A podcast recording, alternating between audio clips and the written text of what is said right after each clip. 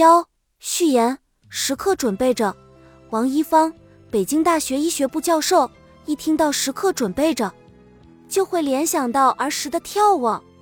其实，他是中国人欲则立意识的张扬，凡事都要布下先手棋，所谓有备而无患。但是，对于生死别离，人们却是怀着十万个不愿意的心情去触碰，更不会提前发力准备。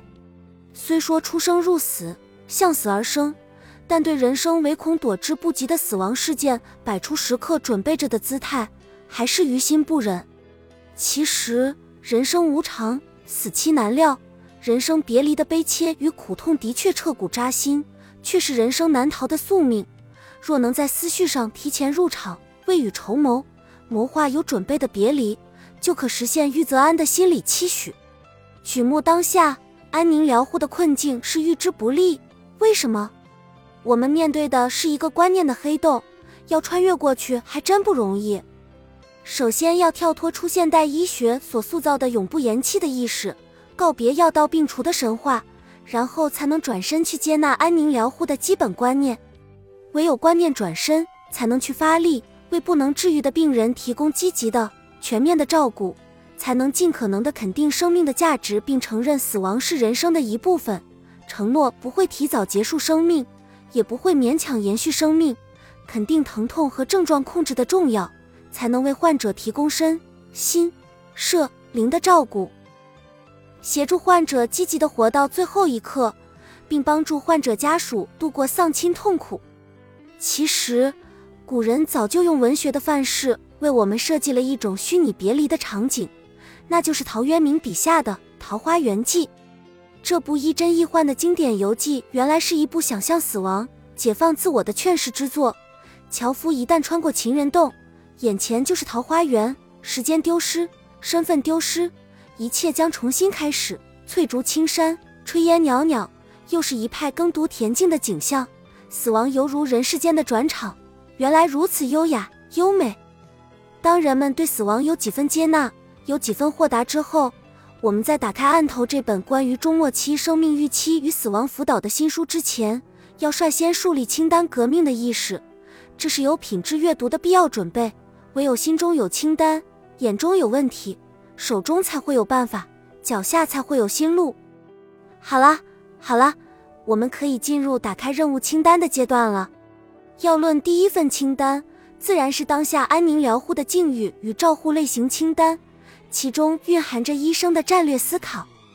照护资源总是有限的，动员更多的社会资源来应对日益复杂的安宁疗护事业，要立足于精细化思维、谋篇布局，大处着眼，小处着手，切不可只见树木不见森林。如谚语所言，魔鬼总是藏在细节里，而安宁疗护的精粹总是缠绵在故事的叙说之中。当下安宁疗护的境遇与照护类型清单包括六个大类，切不能混沌不清。其一，老儿失养，贫病交加，养老物质资源极度匮乏，需要经济救济和社会平权援助。其二，老儿失亲，老来丧子、丧偶，慈孝关系断裂，思亲不得，孤独绝望，需要亲情滋润与心理抚慰。其三，老儿罹患恶病。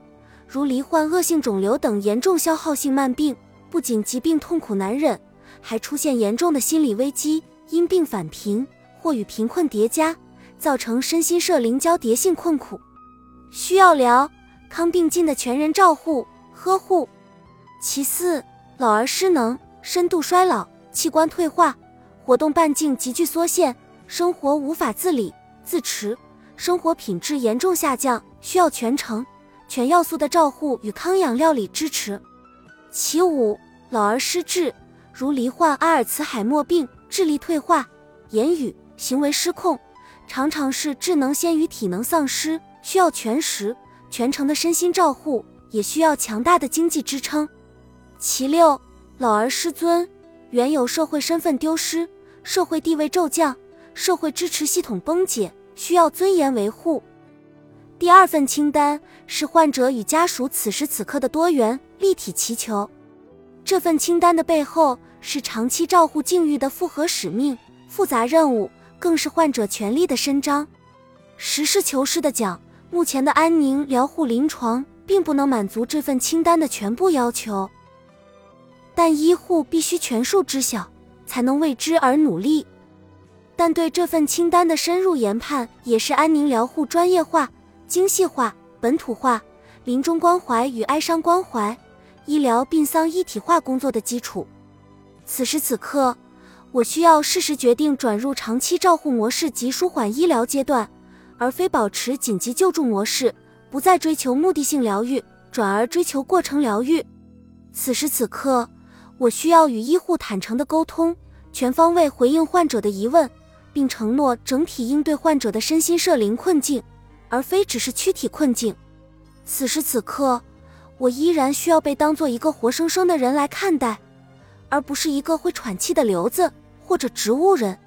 此时此刻，我需要优先解决躯体的症状困扰。此时此刻，我依然需要对病中生活抱有希望，而非失望。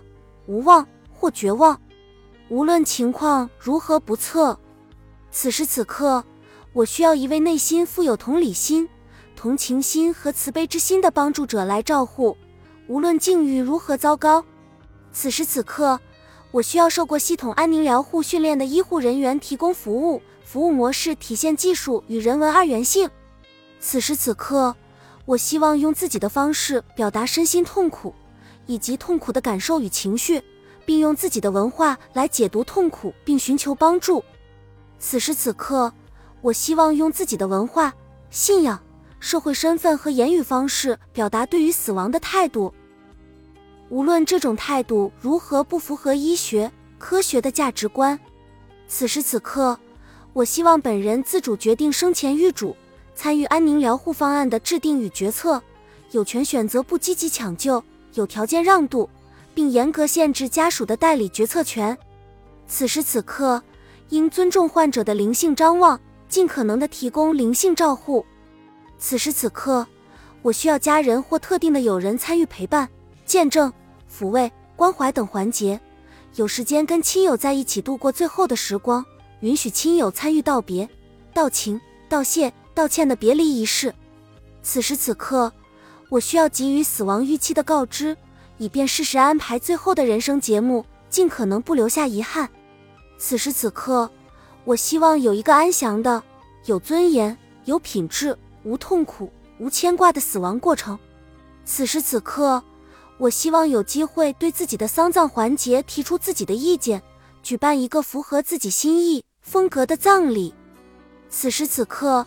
我希望有机会表达自己的遗体或器官捐献意愿。此时此刻，我希望自己的遗体在从临床死亡到生物学死亡、入殓火化的全过程都得到尊重与呵护。此时此刻，我希望身后的社会学死亡过程平稳和谐，不因医疗资讯泄露而出现名誉危机。此时此刻，安宁疗护团队要满足患者、将逝者的种种诉求。仅有既往的诊疗技术是不够的，还需要技术人文双轨并进的陪伴、见证、抚慰、安顿、追思、甚远。其核心是善终敬欲忠良善人性的灌注，即究竟应该以怎样的素养和胜任力去迎接这场临床谱系的大变迁？如何识别、培育这些素养？关涉到安宁疗护人员的职业热情如何持久？如何抗击共情浩劫的冲击？不可言之泛泛，必须要缔结第三份清单——安宁疗护从业者素质养成清单。安宁疗护的先驱者西塞利·桑德斯凭着自己多年的服务体验，提出了近乎完美的八项素养：其一，正向思维、积极心态；其二，情绪稳定、性格成熟、有自我反省能力；其三，乐于与人合作；其四，好学上进，渴望与事业一起成长。其五，对他人的生命意义有感；其六，对别人的痛苦与需要都敏感；其七，与人交往有喜感与悦感；其八，敬业尽责，热情不衰，并重视临床伦理问题的探讨。